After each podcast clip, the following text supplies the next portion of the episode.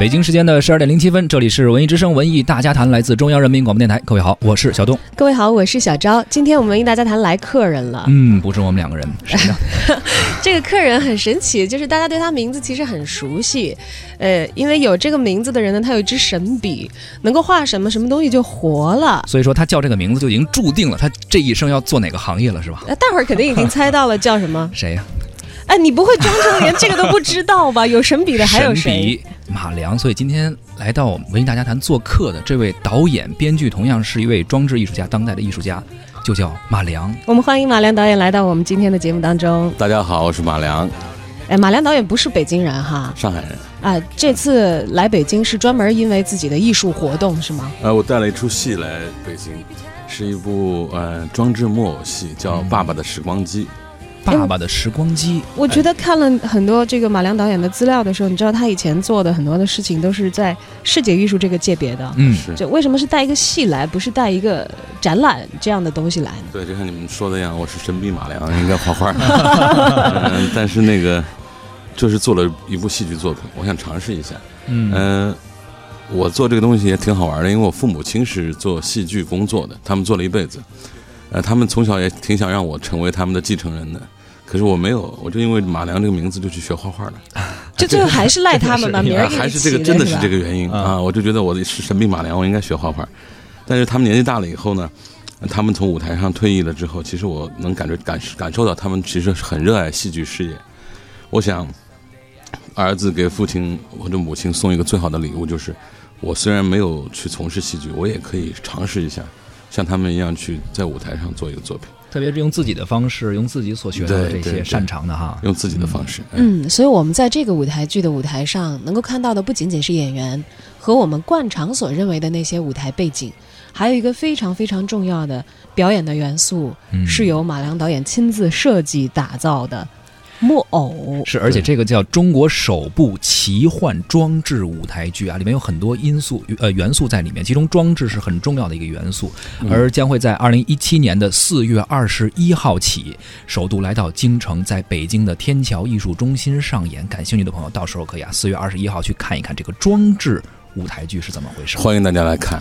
嗯，这个概念呢，其实你看我们把名字起的那么长，嗯，是因为我们自己也不知道到底怎么描述自己的作品。反正它肯定不是一个传统木偶戏，不是一个传统的木偶戏。嗯，呃，传统的木偶戏都是给小孩看的，然后木偶尺寸很小，也没多少观众能一起观看。是我们做的这个木偶呢，跟真人一样大，然后舞台表演上演员能演的所有的细微的动作，他都能演。嗯，几乎可以进行现实主义表演，所谓戏剧的现实主义表演。我觉得，呃。我自己有的时候也挺惊叹的，我不知道他应该叫什么，所以，所以我们这帮人后来就给他起了那那么奇怪的一个名字嘛。我觉得其实可能这个东西都是靠历史，就是过可能未来几十年、几百年之后才会有人给一个定义。就像现在我们说不同的流派、不同的风格，实际上都是后人。都太早了，我们还在打造呢，是吧？对对对对对。就是以后要流派留下来，马良，你看鼻祖多牛啊！说出来。不过话说回来，就是因为找不到一个。嗯，准确的定义，这也意味着其实我们可能没有很多前人的基础可以利用。是，就比如说一些舞台道具的话，呃，在这个行业里的人都知道啊，那有现成的，有很多专门做舞台设计的设计师，然后有他们熟悉的这些生产链条上一切可以做配合的人。但是既然这种舞台上的表演的人偶，他。是你自创出来的，它又不属于任何一个原来的舞台表演的界别，意味着可能其实所有的支持资源你全都无法在第一时间马上获得。都是新的。呃，对，其实木偶戏呢是每一个文化传统里都有的一种文艺类别，但是呢，呃，我一直觉得木偶戏，呃，因为种种舞台条件的过去的历史原因的话，它它的条件做做的都不不是很精致，所以我们这次想尝试一下。做一些呃挑战，做一些更大的木偶，能更进行复杂表演的。然后呃，在国外也有一些艺术作品，他们做了一些尝试。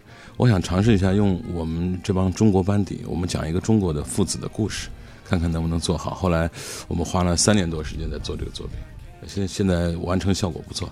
国外已经有过一些这种尝试了，其实时间长吗？呃，世界戏剧舞台上有很多人会使用木偶。嗯，呃，它因木偶其实是一个很有意思的形式，它可以在人的表演之外加一层呃关系，嗯，好像像像像在电影中使用绘画，绘画中使用 video 那种感觉，它有的时候多了一层表现形式，会在叙述上很有意思。嗯，对，让我想起以前我很喜欢的一个故事《绿野仙踪》里头有、啊，有那种铁皮人儿。机。器人，呃其实他就真人演员也得弄一个壳儿把它对对对戴着对，对或者其实，在戏剧舞台上，大家很多时候会看到什么面具呀、其实包括脸谱这一类的形式，它是另一个层次的形式感。对，因为综合艺术嘛，你在一个舞台里深深浅浅、远远近近的都能看见。嗯。但是要想让这些木偶，呃，让大家觉得他们是活灵活现的人物，那必须要有一个很好的故事和人设来安装他们吧。